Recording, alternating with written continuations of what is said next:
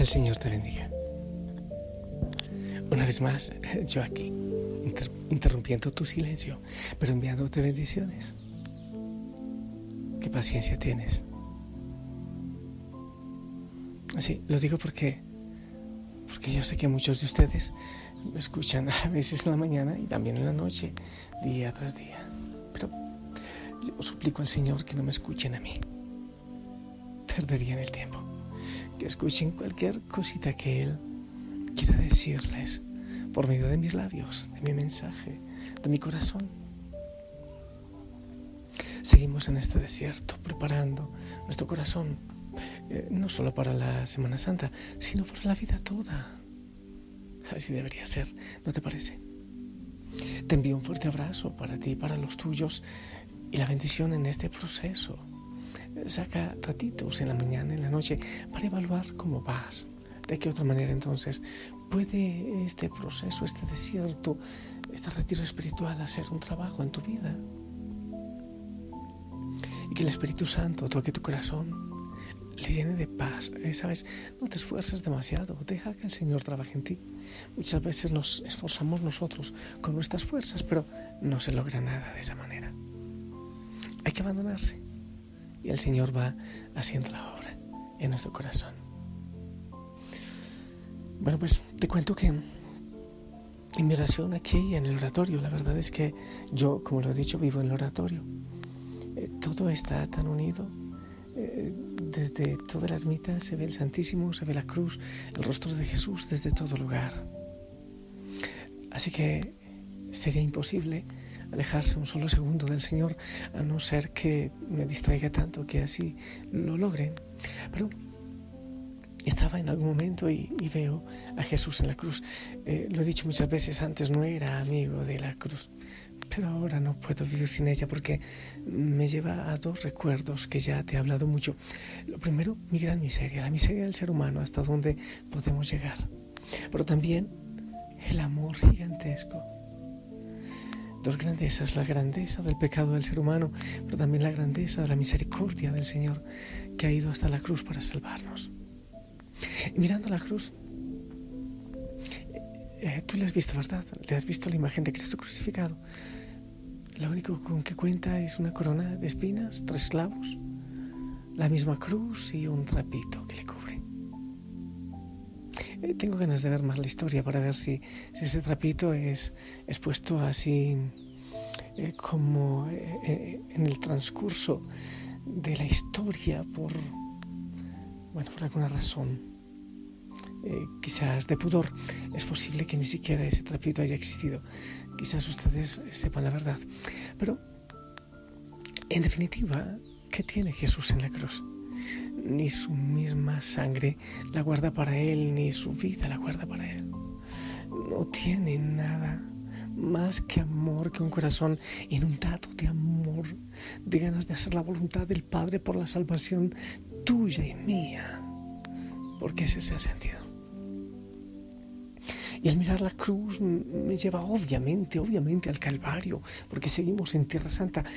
Eh, recuerdo en alguna parte leí o escuché la frase de alguien que yendo al Vaticano, que no es tampoco la grandeza que a veces hablan y, todo el poder, hay demasiado eh, de mentira en todo ello, pero alguien mirando el Vaticano, los edificios, el arte, decía, wow, y pensar que todo empezó en un portal en Belén, pensar que todo esto inició en una pesebrera. Y es verdad, en una pesebrera, un Jesús sin nada más que su amor y que, y que el ser Dios y hombre para salvarnos a nosotros, nada más. Pero esa iglesia de Jesús, esa iglesia trabajada en, en el pobre y humilde pescador en Pedro y en los, yo lo digo así con mucho amor, sarrapastrosos o quizás piojosos y patirrajados de los apóstoles, que esos eran la mayoría de ellos analfabetas, con pocas cosas, ¿eh? poco que dar humanamente, porque todos lo recibían de lo alto. En esa pobreza y, y me lleva a pensar cuanto la iglesia, no estoy hablando solo de la iglesia jerárquica, sino de los bautizados, nos gustan los trajes de príncipes de este mundo. Y no solo los trajes de príncipes, sino los nombres de príncipes de este mundo. Tenemos una gran tendencia a ello y con gran facilidad olvidamos de dónde venimos, con tanta facilidad. Errores seguramente, eh, situaciones históricas que hemos vivido de, de poder y esas cosas, pero qué hermoso recordar nuestra fragilidad, dónde está nuestro verdadero poder. Todo lo puedo, sí, hay que tener mucho cuidado con las tendencias psicológicas y todo eso que, que, pueden llevarnos a errores. Todo lo puedo. Primero yo, soy fuerte, soy grande, pero en la humildad yo debo decir todo lo puedo, pero en Cristo, porque Él es mi fortaleza. El verdadero poder, la verdadera riqueza, la verdadera grandeza del cristiano no puede estar en, en el poder temporal, ni en los nombres, ni en los títulos, ni en la posición o en el lugar en el que estemos como iglesia o como bautizados. Es en Cristo. La verdadera riqueza. Creo que, sí, si no me acuerdo, San Lorenzo mártir, cuando en Roma le pidieron entregar la riqueza de la iglesia, él fue y llamó a todos los leprosos, ciegos, indigentes, enfermos y fue al encargado del tesoro de, del emperador o del rey que sería y le entrega estos son los tesoros de la iglesia. Los tesoros de la iglesia indudablemente son la palabra de Dios, ese tesoro, esa riqueza, obviamente nunca tendrá eh, valor en la tierra pero también los sacramentos. Habrá otro tesoro más grande que la Eucaristía. No, no puede existir, no puede haber. Es incomparable, no puede existir. El sacramento de la confesión. Habrá otro tesoro igual, otra riqueza.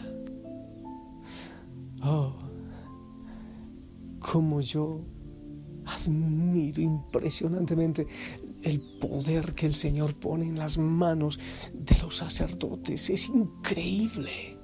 Eso es poder. Eso es bendición. El poder está en la capacidad de hablar del amor sea cual sea el lugar que ocupemos en el mundo, aún aquellos puestos diplomáticos y lo que sea, pero que sean nada más para anunciar la verdad, la vida, la justicia, el bien de Cristo y llevarla a todos los rincones, pero, pero nada de lo temporal. Oh Dios, siento que te entendió muy bien Francisco de Asís la hermana y amada pobreza, el desprendimiento. Y podemos con gran facilidad pensar en autoridades eclesiales, la misma palabra me afloja algunas calzas de los dientes porque puede ser mal interpretada, pero podemos pensar en eso, sacerdotes y obispos, pero no solo eso. El tema de la libertad frente a las cosas de este mundo depende de todos, de todo bautizado, porque donde está tu tesoro, allí está tu corazón. Y si tu tesoro es Cristo, si tu tesoro es la palabra, los sacramentos, es el Señor que se mueve y que habita en tu corazón, pues entonces todo lo demás será añadidura. Todo lo demás puede ser vanagloria. ¿Cuál es tu tesoro, hijo, hija, Osana? Tú, bautizado, ¿cuál es tu tesoro? ¿Dónde están tus apegos? ¿Te has olvidado de aquel Jesús de la cruz? Muchos de nosotros endiosamos el trabajo y las riquezas. El Señor necesita administradores y si el Señor te da el regalo de de la empresa o de la riqueza es indudablemente para que eso fluya en beneficio del mundo, para que le ayudes a Él a administrar a los pies de la cruz, porque aquí precisamente está, y si nos vamos espiritualmente al Calvario, podemos encontrar a un Señor que lo ha dado todo, el dueño de todo, que lo ha entregado todo por ti porque tú eres la niña de sus ojos, porque tú eres su riqueza y su amor. ¿Dónde está tu corazón? ¿Cuál es el centro de tu existencia? ¿A qué le dedicas tiempo? ¿Qué es lo que ocupa tu mente? Ese debe ser tu Dios. Pero el Dios que lo ha dado todo por ti ha llegado hasta la cruz desnudo por ti. Se me viene a la cabeza esta frase del Papa Francisco. ¿Cómo deseo una iglesia pobre para los pobres? ¿Cómo deseo yo ser un sacerdote, un pustinik pobre para Cristo, pobre en libertad, en la libertad de Cristo?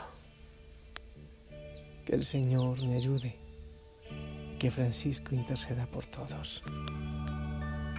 Alabado seas mi Señor, alabado seas mi Señor.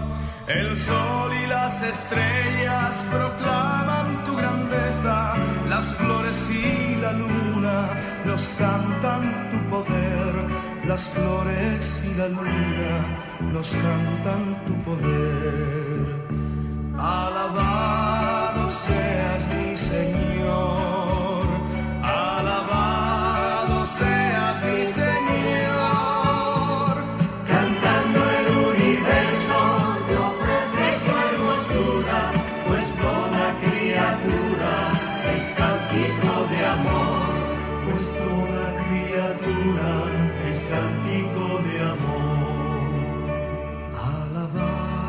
Seas mi Señor, alabado seas mi Señor. Los pájaros y el bosque, los árboles y el viento, los ríos y los mares nos cantan tu poder. Los ríos y los mares nos cantan tu poder. Alabado seas mi Señor,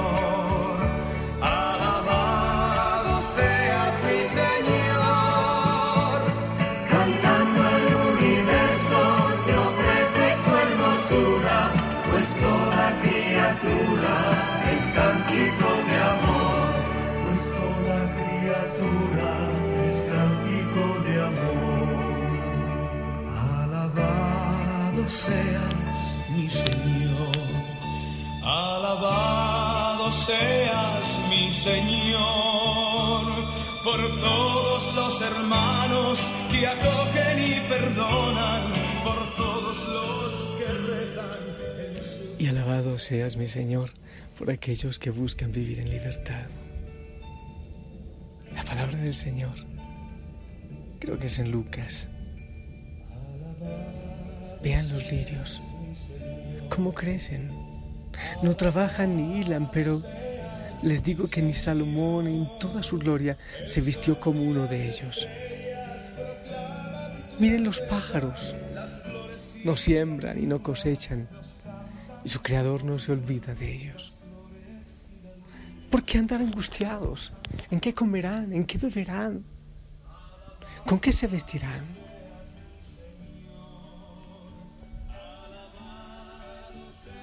Oh Señor, oh Señor, conviértanos. Oh Señor, llévanos a la conversión, a tu iglesia, a cada uno de nosotros. Como te ruego, como te suplico, como amo, como deseo la pobreza y qué difícil se hace encontrarla. Bendito sea, Señor. Yo te pido que bendigas a cada hijo, a cada hija de la familia Osana, para que se pregunten y, y se respondan en oración. ¿Dónde está su tesoro? ¿Cuál es su tesoro? ¿Cuál es su riqueza? Ayúdame también a mí, Señor. Porque si nos ocupamos en otras cosas, nos despreocupamos de ti. Bendícenos. En el nombre del Padre, del Hijo, del Espíritu Santo. Amén. Te invito a ir al Calvario, en la pobreza, a ver a Jesús en la cruz y a analizarte a ti mismo. Ah, y espero también tu bendición que llega para todos.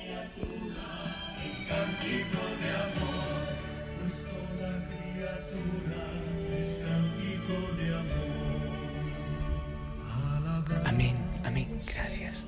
Gracias por tu bendición. Te envío un fuerte abrazo, abrazo de oso, abrazo de golo, abrazo rompe costillas, sonríe, hermoso uniforme. Abrazos a todos en casa y qué hermoso que en la hoguera o con tu compañero de camino evalúen estos temas.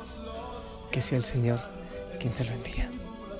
Y si el Señor lo permite y tú lo deseas, nos encontramos mañana en el desierto. Hasta pronto.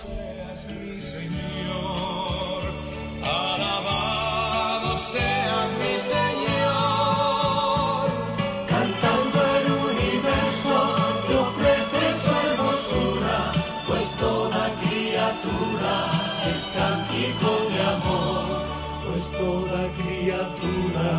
es cántico de amor.